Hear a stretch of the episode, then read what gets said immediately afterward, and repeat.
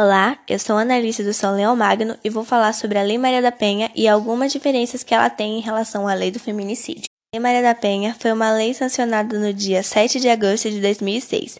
Seu principal objetivo é fornecer uma punição adequada para atores de crimes de violência doméstica contra mulheres. A lei é uma homenagem a Maria da Penha, uma mulher que aguentou 23 anos de violência doméstica durante seu casamento. Seu marido, Marco Antônio, por duas vezes tentou cometer feminicídio, uma vez usando uma arma de fogo, algo que deixou Maria paraplégica, e a segunda através de eletrocução e afogamento. Após a segunda tentativa, Maria o denunciou e ele só foi condenado 19 anos depois principais diferenças entre a lei do feminicídio e a lei da Maria da Penha é que a lei do feminicídio trata-se diretamente do assassinato.